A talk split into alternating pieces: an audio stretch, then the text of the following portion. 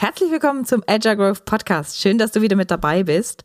Manchmal fühlt sich Scrum verdammt blutleer an. Kai und ich haben uns länger darüber unterhalten, woran das liegen könnte, ein kleines Modell für dich gebastelt und am Ende des Podcasts auch die eine oder andere Ressource, wo du mal reingucken könntest, um dein Scrum wieder mit Leben zu füllen. Herzlich willkommen zum Agile Growth Podcast, dem Podcast für alle Agile-Interessierten mit hilfreichen Ideen und erprobten Werkzeugen, die dich weiterbringen. Von und mit den Two Agilists. Herzlich willkommen zum Agile Growth Podcast. Hier sind Jasmin und Kai und wir helfen Menschen dabei, die Versprechen agiler Vorgehensweisen in der Praxis einzulösen, ohne IT-Wissen vorauszusetzen.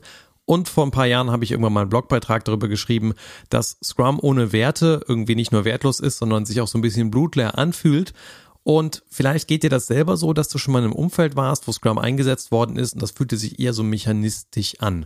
Also da waren schon so die Dinge vom Prozess irgendwie da und aber irgendwie fehlte da etwas und es war auch gar nicht so einfach, das zu fassen zu bekommen, was da fehlte. Und das ist vielleicht am ehesten eine Haltung, um die es da geht. Und weil wir in letzter Zeit immer wieder die Resonanz kriegen von unseren Kunden, dass wir vor allen Dingen für unsere Haltung da rein gerufen werden, wollten wir heute mal über dieses Thema der Haltung sprechen, weil wir da innerlich so ein Modell aus ja, drei verschiedenen Sektoren verwenden, um darüber zu reflektieren, was sind denn eigentlich Aspekte, die es braucht, damit sich das eben nicht blutleer anfühlt, sondern so wie es soll, so wie sich so ein Scrum anfühlen soll, nämlich als eine sehr natürliche Art der Zusammenarbeit zwischen Menschen. Und wir werden dieses blöde Wort, dieses ganz böse Wort Mindset nicht verwenden. Ich habe letztens einen Tweet gelesen, jedes Mal, wenn jemand Mindset sagt, äh, stirbt irgendwo ein kleines Kätzchen oder so. Das ist ja, also ganz viel wird dann ja gesagt, ihr habt einfach nicht das richtige Mindset. Deswegen fühlt sich das bei euch blöd an oder deswegen funktioniert Scrum bei euch nicht. Das ist ziemlicher Humbug. Ähm, beziehungsweise vielleicht auch nicht Humbug, weil die Haltung ist die, die ist total wichtig. Aber ich finde es auch wichtig an der Stelle, dass wir anfangen, ein bisschen rauszuarbeiten. Was ist denn dieses Mindset? Was ist denn diese Haltung, die wir haben müssen? Kai und ich nähern uns an. Wir hatten viele, viele, viele Diskussionen drüber und wir werden hier jetzt auch nicht die Scrum-Werte hoch und runter predigen. Ja, auch die sind wichtig, aber auch die sind wenn wir sie nicht mit einer Haltung hinterlegen, auch nur leere Worthülsen. Ja, wir wollen respektvoll miteinander umgehen. Schön, gut. Äh, tun wir. Oder tun wir halt nicht. Aber es ist auch nur eine leere Worthülse. Wir haben drei Aspekte rausgearbeitet für uns, die äh, wir füllen dürfen, wenn wir Scrum machen und auch mit sehr viel Haltung und Vehemenz füllen dürfen, damit sich dieses Scrum nicht blutleer anfühlt. Und die drei Komponenten, die gut zusammenspielen dürfen, ist Produkt, Prozess und Menschlichkeit. Und da fügen wir, glaube ich, was hinzu, was nicht so oft in diesem Cocktail mit drin ist. Also ähm, genau. In dem Pina Colada, der sonst so als Agilität serviert wird, ist dann immer so ein bisschen, äh, was ist da drin? Kokoswasser. Ich habe jetzt zu selten Pina Colada getrunken. Genau. Also da, da fehlt was an Zutat. Und Produkt und Prozess sehen wir da draußen ganz viel, aber dieser Aspekt von Menschlichkeit, der säuft irgendwie ab und das merkt man dann, wenn man in diesen Umfeldern ist. Deswegen wollen wir mal darauf eingehen, was ist denn, wenn wir nur Produkt und Prozess zum Beispiel haben, dann haben wir ein Umfeld, wo viel Wissen darüber da ist, wie man agiles Produktmanagement betreibt oder vielleicht auch das richtige Produkt baut oder Customer Discovery macht. Und wir haben gleichzeitig die Prozesskompetenz, dass wir dieses Scrum so, diesen Fluss von diesem Scrum-Rahmenwerk mit den Ereignissen durchführen können. Und was wir sehen bei Kontexten, wo diese zwei Sachen gelebt werden und dieser Aspekt der Menschlichkeit nicht an Bord ist, ist, dass es oft so eine sehr kompetitive Kultur ist, die die kollektive Intelligenz gar nicht nutzen kann, weil zu wenig psychologische Sicherheit da ist. Das heißt, oft habe ich in den Kulturen dann auch, obwohl ich eigentlich gutes Produktmanagement mache, zu wenig Innovation. Das könnte sein. Es kann aber auch sein, dass ähm, so Sachen aufkommen wie Scrum führt zum Burnout oder das übergriffige Scrum, weil es einfach so kompetitiv ist und Scrum natürlich in den Bestandteilen, die es hat, zu einem hochperformanten Team führt und da auch motiviert, wirklich, wirklich hart zu ackern. Und hier gar keine Pausen vorgesehen sind. Und wenn ich natürlich ein, auf der Produktseite stark bin, da ganz stark motiviere auf einer Visions- und Zielseite und ich meine, ähm, mein Rahmenwerk auch relativ gut gefüllt habe und gut lebe, dann kann es sein, dass wir einfach mit dem ICE unterwegs sind und zwar auf einer technisch fachlichen Ebene extrem gut Produkt bauen, aber auch ausbrennen. Also es kann so diese zwei Aspekte haben. Das eine ist, dass wir die kollektive Intelligenz gar nicht nutzen können, weil wir einfach uns menschlich nicht nah genug sind, weil wir unsere Werte noch nie verglichen haben, weil wir in der Zusammenarbeit uns nicht nah genug sind. Und dann haben wir zu wenig psychologische Sicherheit, dann haben wir zu wenig Sicherheit, um wirkliche Innovation voranzutreiben. Oder es kann sein, dass wir in diesen ICE einsteigen und uns dieses Rahmenwerk dadurch auch einfach ein bisschen verheizt. Und wieso haben wir dann zu wenig kollektive Intelligenz, wenn wir nicht genug psychologische Sicherheit haben, weil die Leute ihre Karten nicht auf den Tisch legen? Und wenn die das nicht tun, dann sitzen die halt in irgendwie Online-Calls oder auch sich gegenüber und denken sich ihren Teil und der Teil fehlt dann als eine Anmerkung dazu, wie das Produkt besser sein könnte.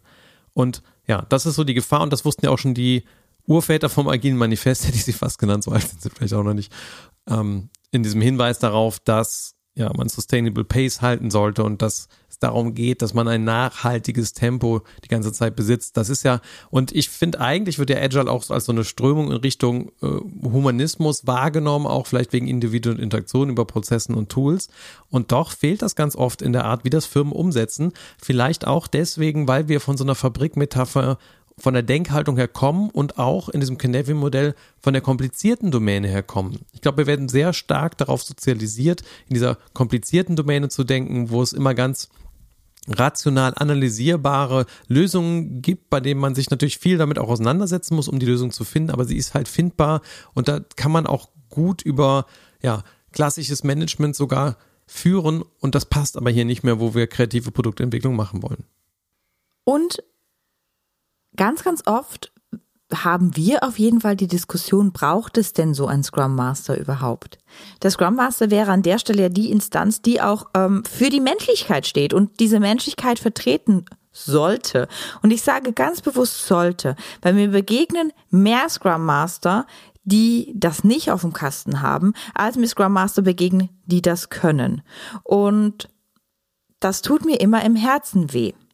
Also da, wo wir halt als Kultur, als Organisationskultur so sozialisiert sind, dass wir eher in diesem komplizierten Teil denken, werden wir uns wahrscheinlich auch einen Scrum Master aussuchen oder aus den eigenen Reihen ran entwickeln, der oder die ja gar noch nie in diese Räume der Menschlichkeit reingetappt ist. Das heißt, da ist ganz viel Entwicklungsarbeit zu tun. Das heißt nicht, dass wir die nicht tun können.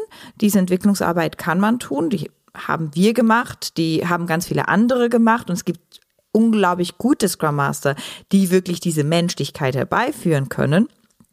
Aber uns begeben halt auch immer wieder Scrum Master, die eher wirklich auf einer sehr mechanistischen Ebene Dinge tun und sehr gefühlt sehr mechanisches Scrum betreiben. Die moderieren Meetings und nennen sie Events, aber so wie sie moderiert werden, würde ich sie auch wieder Meetings nennen, nicht Events. Ähm, also dieses ganze Scrum ist dann sehr, sehr, sehr mechanisch. Und ich, ich glaube, als ich, als ich angefangen habe mit dem Scrum, so als Informatiker, für mich bestand die Welt eigentlich zu vielen Teilen einfach aus einem Problem, das eine Lösung braucht. Und so mit dieser eher ingenieursmäßigen Betrachtung von den Dingen, die da so im Scrum-Rahmenwerk passieren innerhalb des Teams. Mich hat das jahrelang verwirrt, muss ich ehrlich zusagen, äh, zugeben, weil diese Computer waren doch so schön logisch und die machten dann das, was ich wollte und so und, und mein Team so gar nicht. Die, da, die, da menschelt es einfach und das braucht auch was anderes. Und die Antwort darauf, was man tut, ich war mal in einem Team, wo es einen ganz schrecklichen persönlichen äh, Vorfall gegeben hat und wo dann die Kollegin ein paar Monate lang nicht mehr zur Arbeit gekommen ist aus unserem Team da kannst du natürlich auch sagen, ja, das ist ein Problem, das braucht eine Lösung. Aber in meinem Musterkatalog kam diese Lösung nicht vor, die dann einfach die Menschlichkeit und ich, schlussendlich haben wir einfach ähm, eine, eine Pflanze gekauft, die auf ihren Arbeitsplatz gestellt, eine Karte dazu gestellt für den Tag, an den sie zurückkommt und waren in Gedanken bei dir und haben die in Ruhe gelassen. Also ne, da kannst du dann auch nicht mehr viel mehr tun, als die Menschen irgendwie in Gedanken zu halten. Aber das sind dann so Sachen, die sind so vielleicht so, so weit weg davon, wie ich irgendwie früher als Ingenieur da unterwegs war, dass das ja, dass das einfach auch so ein Entwicklungsschritt ist, den man gerne gehen darf als ein Scrum Master, um das hinzuzufügen. Was uns auch manchmal begegnet, ist ähm, Implementierungen, wo wir auf der Prozessseite und der Menschlichkeitsseite sehr stark sind, aber die Produktseite sehr vernachlässigt wird. Wir haben ja schon die Folge zum Product Owner gemacht und haben da vielleicht auch ein bisschen gelästert, dass viele Product Owner keine wahren Product Owner sind oder zu wenig wirklich Product Ownership da drin machen. Ähm, und was passiert, wenn ich ein, eine sehr gute Scrum-Implementierung als, als, als Prozess eigentlich habe und auch ein Scrum Master, der es schafft, das Scrum-Team zusammenzubringen, wir ein gutes Teamgefüge haben, wir viel psychologische Sicherheit da drin haben, also wirklich die Karten auf den Tisch legen ähm, und gut zusammenarbeiten können und ich sage nicht explizit nicht gut zusammen klarkommen, weil wir müssen uns nicht alle lieb haben. Das wäre schön, wenn das so ist, aber auch wenn wir uns nicht lieb haben, können wir durchaus richtig gut zusammenarbeiten und respektvoll zusammenarbeiten und auf Augenhöhe zusammenarbeiten. Also es gibt Implementierungen, die haben das, aber sind auf der Produktseite sehr, sehr schwach. Was dann passiert ist, dass wir zwar liefern, aber dass wir, ich glaube, Marissa Perry, Melissa, ja. Melissa Perry, äh, nennt das the Build Trap. Also wir liefern dann Features. Nach Feature, nach Feature, nach Feature, nach Feature. Hm, die Kunden nehmen das wahrscheinlich auch an und die mögen das wahrscheinlich auch. Aber ob es wirklich die Sachen sind, die jetzt wirklich Geld einbringen, die wirklich den Unterschied machen, das wissen wir nicht, weil wir so viel liefern und das, was wir liefern, ja auch warten müssen, dass das Ganze auch nicht ganz so wirtschaftlich ist. Und Product Discovery ist ja auch echt irgendwie ein Schlachtfeld ist es herausfordernd. Also da findet man ja, das ist ja genauso komplexe Domäne, wo du irgendwie Überraschungen erlebst, nicht genau weißt, ob du jetzt überhaupt die Fakten beieinander hast, um eine Entscheidung zu treffen. Ja, du kannst natürlich irgendwie gute Discovery-Prozesse machen, du kannst User-Interviews führen, du kannst dir dazu gute Leitfragen holen ob du dann aber die richtigen User irgendwie gesprochen hast, die dann die waren, die dann auch deiner Zielgruppe entsprechen, oder ob die dir im Gespräch was anderes erzählen. Ne? Ich weiß nicht mehr, wer es mir letztens erzählt hat, wenn du zu McDonalds irgendwie, äh, haben sie doch auch mal Leute gefragt, so was sollten wir hier in unserem Produktportfolio noch mal ändern? Und dann haben alle irgendwie gesagt, ja, mehr Salat wäre toll, ne? Aber wenn du dann halt an den Counter gehst als Kunde, was kaufst du? Ja nicht noch einen Salat, ne, sondern den Burger. Also auch, ich kaufe den Salat. ich bin, ich bin die, die winzige 1%, die diesen blöden Salat kauft, wenn es was halt McDonalds sein muss. Wahrscheinlich hättest du aber auch auf den Bogen angekreuzt, du willst mal Burger, ne, vegane. Aber egal. Ähm. Und glutenfreie. genau. Also, ähm, und auch das, also das ist irgendwie keine Welt der einfachen Antworten und das, wenn es die da gäbe, dann wären ja auch alle Startups irgendwie erfolgreich. Äh, sondern die kannst du ja nur am Markt validieren und herausfinden in der Resonanz zur Welt da draußen. Und dann, und natürlich ist das, wenn du es dann programmiert hast, ein relativ teurer Zeitpunkt, zu dem du deine Hypothesen validierst, wenn du es dann schon geschippt hast und gebaut hast und vielleicht willst du das vorher mit irgendein paar Mockups tun oder ein paar günstigen Varianten. Aber das ist so ein Feld auch, Product Discovery irgendwie gut zu machen, dass da auch viele Unternehmen einfach gar, gar keine Erfahrung gesammelt haben, wenn du jetzt nicht gerade irgendwie im Silicon Valley irgendwie groß geworden bist, wo das mittlerweile so dazugehört. Und was ich noch wichtig finde, ist, wir sind ja gar nicht dazu incentiviert worden, das auch zu lernen. Also, wenn ich jetzt irgendwie ein Scrum-Team bin, irgendwo noch nie wirtschaftlich denken musste, dann fühlt sich das, Prozess gut zu können und Menschlichkeit da drin zu können, natürlich verdammt geil an weil dann liefere ich. Und das ist oftmals das, was ganz viele Firmen messen und incentivieren. Liefert ihr denn? Die fragen nicht, liefert ihr genau das, was der Kunde braucht oder das, was uns Geld reinbringt oder oder, sondern die fragen, liefert ihr? Und rauszufinden, hat denn das ein Return on Invest, ist manchmal so schwierig, dass wir es wirklich einfach gar nicht rausfinden. Und dann können wir halt zählen, wie viel wir in der Masse liefern oder wie viele interne Bedürfnisse wir befriedigen von Menschen. Und dann ist das vielleicht gut und oftmals arbeiten wir am Anfang auch auf diesen zwei Achsen, also auf dieser Prozessrahmenwerksachse und auf der Menschlichkeitsachse, lassen Produkt ein bisschen außen vor, weil wir dieses Schwungrad erstmal in Gang kriegen wollen. So, dann, und dann läuft dieses Schwungrad und dieses Team reißt sich quasi um die Backlog-Einträge und dann wird auch gar nicht so selten eine Product Ownerin oder ein Product Owner zum Bottleneck und muss irgendwie hinterher und dann wieder Sachen spezifizieren oder Ideen und Visionen weiter ausprägen.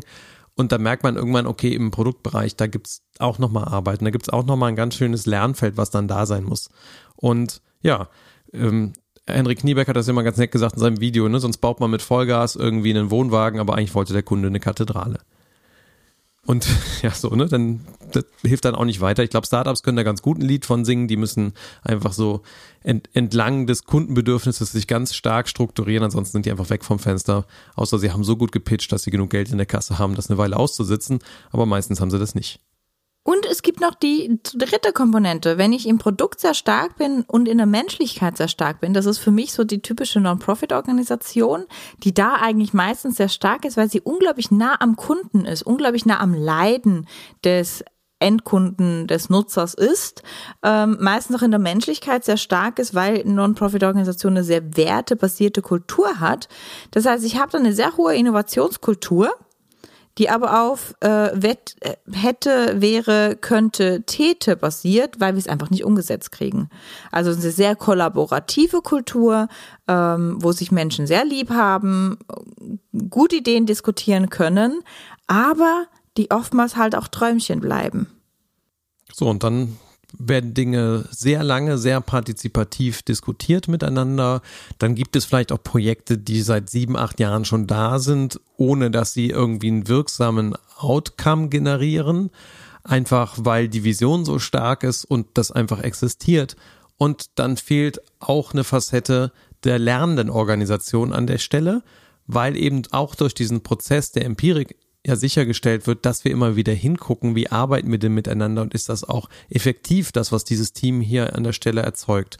Und wenn wir das nicht haben, weil dieser Prozess da zu dünn ist dafür, das zu machen oder zu wenig strukturiert oder diese Elemente des Empirismus nicht drin hat, dass das Team sich einfach selber optimiert in Bezug auf bessere Ergebnisse, ja, dann wird einfach lange Zeit eine Vision getragen, die sich nicht ideal realisiert in der Welt und dann fehlt eben auch ein Bein des Stuhls.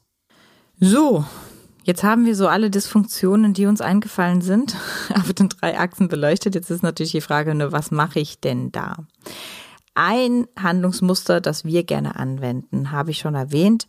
Wir fokussieren uns gerne am Anfang auf eher die Prozessrahmenwerksschiene und die Menschlichkeit und das machen wir parallel zueinander und nehmen Produkt später dazu.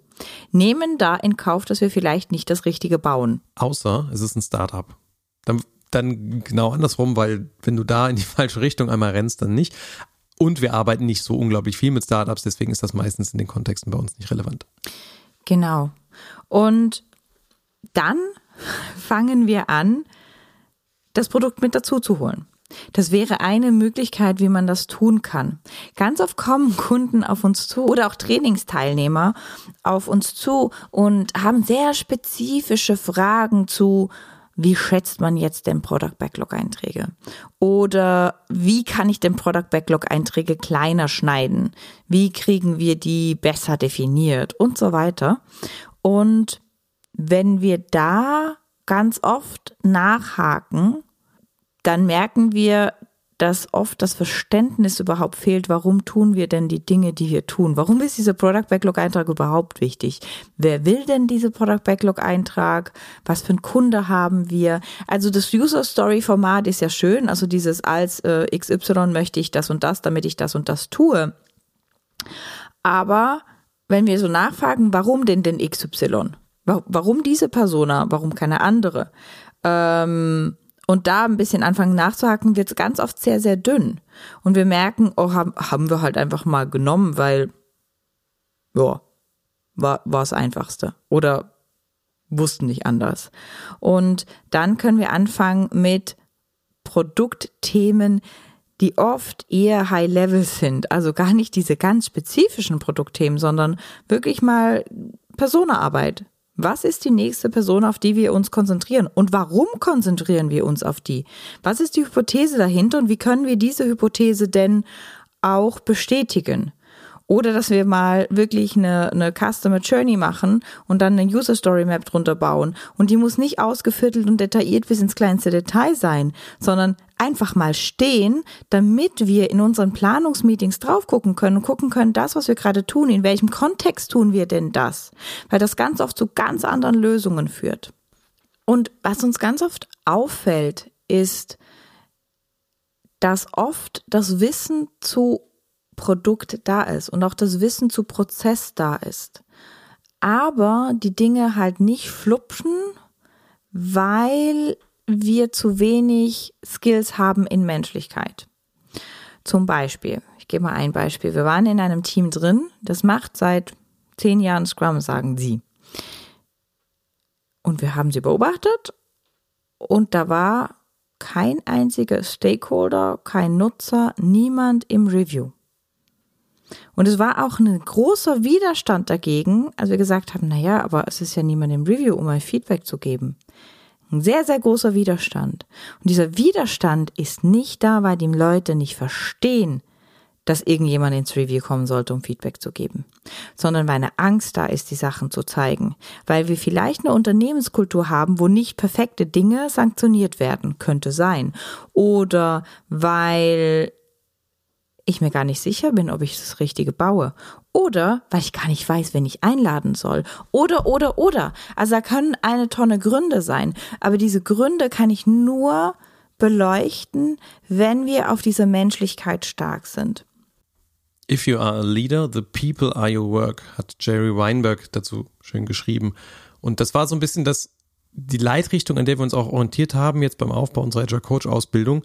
Und ähm, wir pitchen in letzter Zeit öfter hier dafür. Ich will jetzt hier gar nicht so groß treten im Podcast. Wenn du dich dafür interessierst, findest du mehr auf unserer Webseite dazu. Spannend ist vielleicht, was uns so an den Quellen im Hintergrund sehr stark inspiriert hat, weil das einfach Dinge sind, die wir als sehr hilfreich erlebt haben, dann in der Arbeit mit Menschen, um entsprechend da anzusetzen, wo die Menschen stehen, nämlich nicht unbedingt bei den fachlich-inhaltlichen Herausforderungen. Klar, die gibt's auch, ne, in den Prozessen, im Produktbereich, aber hier in dem Bereich der Menschlichkeit. Zum Beispiel fand ich es unglaublich inspirierend, in Gestaltpsychologie mal mich einzulesen, mal zu schauen, was ist denn eigentlich in so einer humanistischen psychologischen Strömung drin. Ich bin ja nicht wie Jasmin schon mal irgendwie ein paar Jahre durch ein Studium gegangen und ne, muss mir das dann quasi dazu packen. Aber das war so eine Sache, die mich inspiriert hat. Und vielleicht noch, bevor wir jetzt wirklich in die einzelnen Sachen reingehen, die uns sehr inspiriert haben und uns einfach geholfen haben, uns da zu professionalisieren und, und Dinge auszuarbeiten, ähm, natürlich haben wir uns mit Produkt beschäftigt und natürlich haben wir uns mit dem Scrum-Rahmenwerk beschäftigt, ganz, ganz stark. Und da gibt's auch unglaublich viele Ressourcen im Internet ähm, und in anderen Podcasts und teilweise auch in unserem Podcast, wo du dich damit beschäftigen kannst. Und das soll nicht heißen, dass du das nicht tun solltest, aber immer wieder diese Grundlage von Menschlichkeit ähm, von Zusammenarbeit zu beleuchten, ist total wichtig. Und die Angst, die ganz, ganz schnell kommt, ist, wir machen hier jetzt äh, Kuschelbude Butzibären, wie ein Kunde von mir immer gesagt hat. Äh, wir dürfen hier nicht Kuschelbude Butzibären machen, weil dann nimmt uns niemand mehr ernst. Das ist ganz schnell eine Angst, die kommt. Oder eben dieses, ähm, in der Schweiz würde man sagen, äh, der Gespürschmi-Faktor. Also dieses, ähm, fühlst du mich denn noch? Und dass es dann so hyperemotional wird, das ist es nicht. Und dass wir alle mit Samthandschuhen anpacken, das kann sein, dass man dahin abdriftet. Ich habe auch schon von einem befreundeten Coach gehört, ich vom, sogar von einem befreundeten Scrum-Trainer gehört im Training, dass ähm, die Scrum Master ein Team so abgeschottet haben, dass da drumrum die Firma gebrannt hat und die das gar nicht mitgekriegt haben weil die Scrum Master so eine Feuerwand um die rumgebaut haben, dass die schlussendlich realitätsfern waren. So, ähm, das darf natürlich nicht passieren und wir wollen auch nicht Menschen mit Samthandschuhen anfassen, sondern wir wollen gemeinsam eine Arbeitswelt kreieren, in dem wir alle gut arbeiten können und in dem wir auch den schwierigen Sachen ins Auge gucken können. Dafür brauchen wir diese Achtsamkeit auf Menschlichkeit. Und da hilft es einfach, sich mal Gedanken drüber zu machen, wie tickt denn der Mensch. Ähm, ich mache ja gerne Vorträge mit Joseph Perrine und Joseph sagt immer, über Psychologie kann jeder äh, reden, weil jeder ist Mensch und alle haben das Gefühl, sie sind äh, total toll in Psychologie. Dem ist aber nicht so. Also wir haben so viel falsche Annahmen, wie Menschsein funktioniert, dass die uns manchmal daran hindern, dann wirklich Menschlichkeit und gute Arbeitsbedingungen zu etablieren. Und genau, Gestaltspsychologie könnte ein Aspekt davon sein. Ähm, ich finde auch diese ganzen Neuropsychologie-Sachen total spannend, um reinzugucken. Da ist zum Beispiel dieses Buch Neurohacks von, und ich weiß die Frau gerade nicht, ah doch, Friederike Fabricius, glaube ich. Ähm, packen wir dir in die Show Notes. Total spannend, einfach mal so zum Reingucken. Wie funktioniert denn unser Gehirn überhaupt und was braucht unser Gehirn, um leistungsfähig zu sein? Und dann gibt's noch ganz, ganz viel in Richtung Neuropsychologie. Und Kai hat auch Mindset gelesen. Genau, von Daniel Siegel auch sehr empfehlenswert. Da geht es auch mal um so ein einfaches Modell, wie unser Gehirn so zusammengebaut ist und was das für Effekte hat und auch, wie wir, wenn wir getriggert sind, uns wieder detriggern können und wie wichtig es ist, zum Beispiel ein kohärentes Narrativ zu seinem Leben zu entwickeln. Also quasi eine lückenlose Rückerinnerung zu dem, was passiert ist, weil das eben, wenn wir es reflektiert haben, uns dabei hilft, auch in der psychischen Stabilität zu sein. Und viele solcher Ideen, die dann irgendwie ja, wir einfließen haben lassen in, in, in die Arbeit, die wir machen, ist dadurch inspiriert, mal ganz abgesehen von Achtsamkeit. Und Achtsamkeit beschreibt für mich schon mal auch einfach mein Gegenüber wahrzunehmen und bei dem anderen sein zu können, ohne antworten zu wollen darauf, was passiert. Denn häufig nehme ich so Diskussionen wahr, die passieren, dass Menschen einfach hm, eigentlich zuhören, um zu antworten, statt zuhören, um zu verstehen. Und das ist schon mal auch eine Qualität, die wir als Grammas natürlich ganz, ganz dringend brauchen, um in Menschlichkeit zu sein und, und, und, und um unser Gegenüber direkt mal zu sehen. Und immer wie mehr wahrzunehmen, wenn ich zuhöre. Also mir fällt es immer wie mehr auf, wenn wir coachen, dass ganz viele Menschen vielleicht nur 20 Prozent des Gesagten wirklich wahrnehmen, vielleicht auch nur 10 Prozent. Und als Scrum Master darf ich mir diesen Raum, glaube ich, erhöhen. Und ich bin nicht perfekt da drin. Das ist super tagesformabhängig. Aber ich glaube, ich mache ganz viel Arbeit an mir selber, dass ich diesen, dieses Prozentsatz an Dingen, die ich wahrnehme, die um mich herum passieren, die mir andere erzählen, einfach auch höre. Und das bedeutet zum Beispiel auch, dass ich keine SMS und E-Mail schreibe, währenddem wir in einem Meeting sind. Ähm, damit fängt's an. Aber es hört auch damit auf, dass ich eine sehr aktive Achtsamkeit drauf habe, wo meine Gedanken hingehe, während wir im Gespräch sind, weil die flitschen immer wieder weg. Immer wieder. Ganz schnell. Und da wirklich Achtsamkeit für zu entwickeln, wann bin ich denn in meinen Gedanken und wann bin ich wirklich noch beim anderen, war für mich ein Schlüsselelement. Und ich möchte auch, dass mein Gegenüber sich verstanden fühlt. Und dazu reicht es eben nicht, wenn man nur intellektuell begreift, um was es dem anderen geht, sondern auch emotional mitschwingt und Anteilnahme empfindet. Und das braucht dann halt, ja, auch, auch quasi den Resonanzkörper in mir und das Andocken beim Gegenüber, damit das entsteht. Und das sind so Dinge, ja, die lernst du einfach irgendwie auch nicht in der Schule. Das kommt, kommt da nicht her. Genau. Und da, also, wie du merkst, es ist ganz viel für uns wir würden es Persönlichkeitsentwicklung nennen, Arbeit an uns selber, damit wir die Räume gestalten können für andere. Und erst in zweiter Linie ist es Arbeit am System und Arbeit an den anderen. Weil das, was ich selber nicht bieten kann, kann ich im anderen auch nicht entwickeln. Das wird nicht funktionieren. Deswegen beginnt die Arbeit bei mir, kommt dann ins Gegenüber, ins Du und im dritten Schritt dann in die Gruppe. Und um es nochmal zusammenzufassen, also Kai hat Gestaltspsychologie ähm, genannt. Wenn du magst, auch mal wirklich in diese Neuropsychologie, Neurobiologie-Richtung reinzugucken, wie tickt denn unser Gehirn wirklich? Was für Effekte hat das auf Gruppen und auf Individuen? Ähm, da können wir dir wie gesagt, äh, Frederike Fabricius ganz gut ins Herz legen oder eben Mindsight. Ähm, das ist eher auf der persönlichen Ebene Fabricius ist eher auf der Business-Ebene und die ganzen Achtsamkeitsströmungen, zum Beispiel Google Search Inside Yourself, finde ich ein tolles Buch, auch gerade wenn du eher ähm, aus einer technischen Schiene kommst. Mir war das teilweise schon zu technisch erklärt, aber wenn du eher aus so einer technischen Schiene kommst, ähm, haben die meisten Menschen gesagt, es ist ein tolles Buch, um einfach mal zu verstehen, warum Achtsamkeit so wichtig ist und einen Zugang dazu zu entwickeln. Ja, das ist ja oft ein bisschen so eh so irgendwie ähm, für, weiß ich nicht, für deutsche Ingenieurskunst. Ich fand, das Buch war ähm, sehr zugänglich, sehr faktenorientiert und ähm, hat das Thema nochmal in ein ziemlich anderes Licht gestellt, als wenn man vielleicht eher die esoterisch orientierten Bücher liest. Und ja, auch ähnlich wie Mindzeit, eher ein wissenschaftlich orientiertes Buch.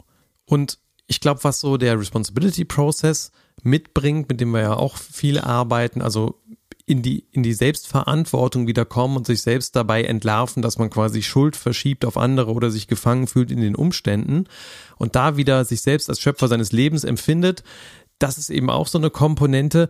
Und wenn man da Menschen hinbegleiten möchte, dann hilft es unglaublich, wenn man diesen Weg vorher selber mal gegangen ist denn dann, sonst kann man den anderen ganz, ganz schlecht quasi da raushelfen, um, um über diese Linie da drüber zu kommen, wieder in Verantwortung zu sein. Und das ist eben auch das, und da trifft sich das auch wieder mit der Gestaltpsychologie. Da geht es eigentlich darum, dass Menschen in einem positiven Kontakt zu ihrem Leben sind. Also rauskommen aus dem großen, ja, das ist aber irgendwie blöd und es, und es geht eh nie und es klappt nicht und so, sondern hinkommen zu ja, Gestaltern. Und wenn wir mit Scrum ein Rahmenwerk für Produktentwicklung haben, was brauche ich denn da anderes als Gestaltung? Also ich meine, das ist ja wirklich, ich habe eine Vision, das ist ein zukünftiger Gegenstand, ein zukünftiges Software, ein zukünftiges etwas, das ich gestalten möchte und dann auch noch materialisieren möchte. Wenn ich da diese Kraft nutzen kann, dass sich die Menschen als selbstwirksam empfinden und diese Freiräume haben immer wieder, dann bauen die natürlich auch ein gutes Produkt. Und vielleicht da, um hinzuzufügen, was brauche ich noch mehr? Es gibt viele Scrum Master, die haben so eine systemische Coach-Ausbildung gemacht und ich finde das auch sehr wertvoll. Also da mal reinzugucken, ähm, was, was mir die Systemtheorie bieten könnte und vor allem zu gucken, wie können wir menschliche Systeme gestalten. Ich habe ja auch diese Organization Relationship Systems, Coaching. Coaching Ausbildung gemacht. Boy, ORSC.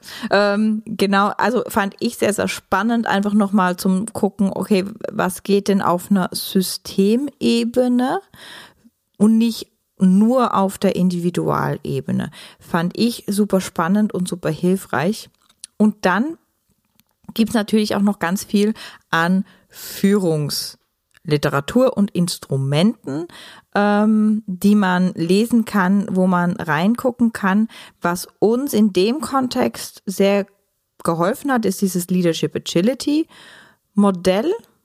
Was im Prinzip so ein Entwicklungspfad auf entwicklungspsychologischer Basis darstellt, wie man sich als Mensch entwickelt, wenn man andere führt und auch so ein Resonanzinstrument beinhaltet, so ein 360, wenn man im Prinzip Resonanz aus seinem Umfeld bekommen kann, wo man denn da steht, äh, mit dem wir gerne arbeiten. Und ja, so Aspekte davon, von diesen Modellen sind natürlich auch eingeflossen dann in unsere Coach-Ausbildung, weil wir merken, dass das einfach hilft und man diese Dinge auch einfach tun muss. Ich bin ja ein totaler Seminarlerner. Ich muss so Sachen immer tun. Das hilft mir am meisten, äh, statt, statt es nur zu lesen. Ich finde, das Lesen ist intellektuell spannend, aber ich kann es dann eigentlich nicht wirklich anwenden, wenn ich das Buch gelesen habe. Ich weiß dann nur, da ist noch ein Thema, das ich nicht beherrsche. Ich finde es immer super, wenn Kai Bücher liest, mir davon erzählt, dann weiß ich nämlich ganz viel. Und dann, genau, und dann bei mir heißt das dann meistens, okay, das muss ich jetzt irgendwie mal in die Anwendung bringen und erst wenn ich es angewandt habe, habe ich es dann soweit verstanden, dass ich es auch wirklich nutzen kann. Also hier an der Stelle ein paar Inspirationen für dich, was du tun könntest, wenn du in diese Menschlichkeitskomponente tiefer einsteigen möchtest. Vielleicht hast du das eine oder andere ja auch schon gemacht und hast einfach noch mehr Inspirationen, wo es denn weiter hingehen könnte für dich. Wie gesagt, unsere Erfahrung ist ganz oft, wenn Scrum blutleer ist, dann fehlt diese Menschlichkeitskomponente darunter, dass das Raum halten für die Menschen, um ganz Mensch zu sein, auch auf der Arbeit und dadurch einfach besser zusammenarbeiten zu können. So, jetzt müssen wir nur noch ein kleines Buch schreiben über dieses Modell und dann kannst du das nochmal im Detail nachlesen.